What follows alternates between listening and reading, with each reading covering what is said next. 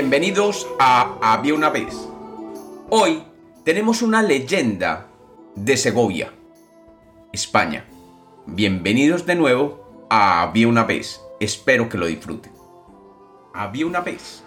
Había una vez en la muy señorial población de Segovia una joven que trabajaba como empleada de una familia muy rica. La familia vivía en la parte alta de la ciudad cerca a lo que hoy se conoce como el Alcázar. Todos los días la joven debía salir muy de madrugada hasta el manantial de Fuenfría, que quedaba al otro lado de la población, a recoger agua con tinajas de barro. Siendo las tinajas de por sí pesadas, cuando se llenaban de agua, su peso se hacía insoportable. Y más aún, cuando tenía que subir toda la cuesta hasta la altura de la parte alta de la población. La joven, después de algunos meses cargando agua una y otra vez, se encontraba frustrada por lo exigente de su labor. Por lo que de camino a la fuente de agua solía maldecir su suerte y rogaba por encontrar una solución para no tener que cargar más el agua hasta la casa de sus amos. De pronto, en uno de sus viajes, temprano en la mañana, vio como un hombre se encontraba sentado en la fuente del agua. La joven quedó encantada con la presencia física de aquel hombre, un hombre con tez canela, alto, cubierto con una capa oscura y una mirada profunda e inquietante. Cuando se acercó a la fuente para recoger el agua en su primera tinaja, escuchó que el hombre con voz profunda le decía, ¿Qué te acontece, mujer? ¿Por qué estás tan alterada? La joven, abrumada por la voz de aquel hombre misterioso, solo dijo, Lo siento mucho, solamente es que todos los días tengo que recorrer la distancia desde la casa hasta aquí, y recoger dos tinajas de agua y llevarlas de vuelta, subiendo la cuesta hasta la parte alta de la población y con el calor que hace algunas veces llegó casi muerta. El hombre le sonrió con unos dientes blancos, perfectos, y su cara se iluminó, y luego le dijo, Yo tengo la solución a tu problema, bella dama, pero a cambio te propongo un intercambio.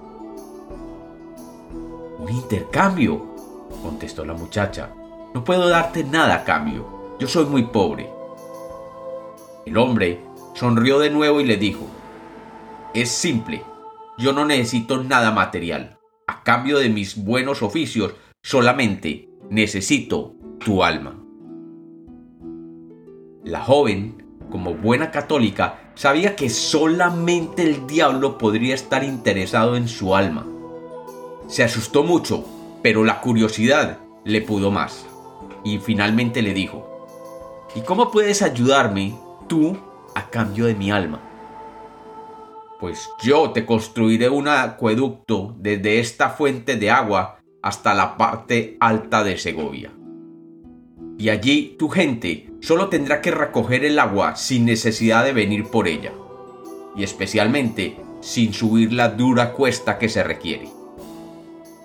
La joven, aún asustada, pero encantada por la idea de no tener que volver a recoger el agua, siguió tentando su suerte en el trato con el diablo y le dijo, Veamos, podría estar interesada en algo así, pero no estoy dispuesta a tener que seguir viniendo durante semanas o meses mientras tú construyes algo de tal tamaño.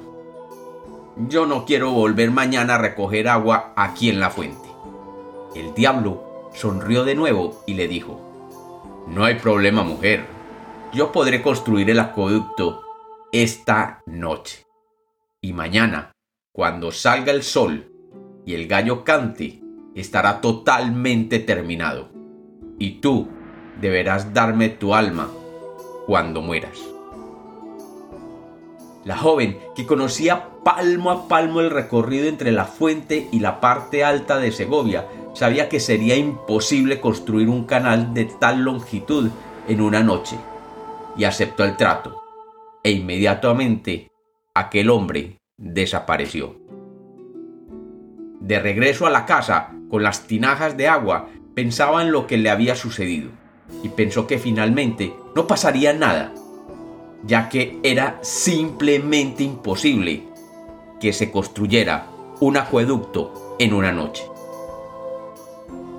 Cuando cayó el sol y todos los habitantes de Segovia se retiraron a sus casas, una densa niebla comenzó a caer sobre el pueblo, y ni siquiera el reflejo de la luna permitía ver más allá de uno o dos metros. Y el pueblo comenzó a sentir la presencia de miles de seres que se movían por entre las casas que daban a la salida de Segovia. Y un olor de azufre se fue tomando el pueblo. Luego comenzaron a sentir el sonido ensordecedor de rocas que se arrastraban y sonidos de martillos golpeando rocas. Los habitantes que se atrevían a asomarse en aquella oscura noche no veían absolutamente nada más allá de sus narices. Pero el ruido y el olor claramente era identificable como algo del más allá. E inmediatamente se encerraban de nuevo en sus habitaciones a rezar. La muchacha, que no había contado a nadie su experiencia con el diablo aquella mañana, se encerró en su cuarto, temerosa de que aquel ser sí cumpliera con la construcción del acueducto y que ella le tuviera que entregarle el alma como lo habían acordado. Devota de la Virgen, la muchacha comenzó a rezar y a pedirle con toda fe para que la Virgen no permitiera que el diablo le ganara la partida. Y fue tanto lo que rezó que la Virgen la escuchó y decidió intervenir.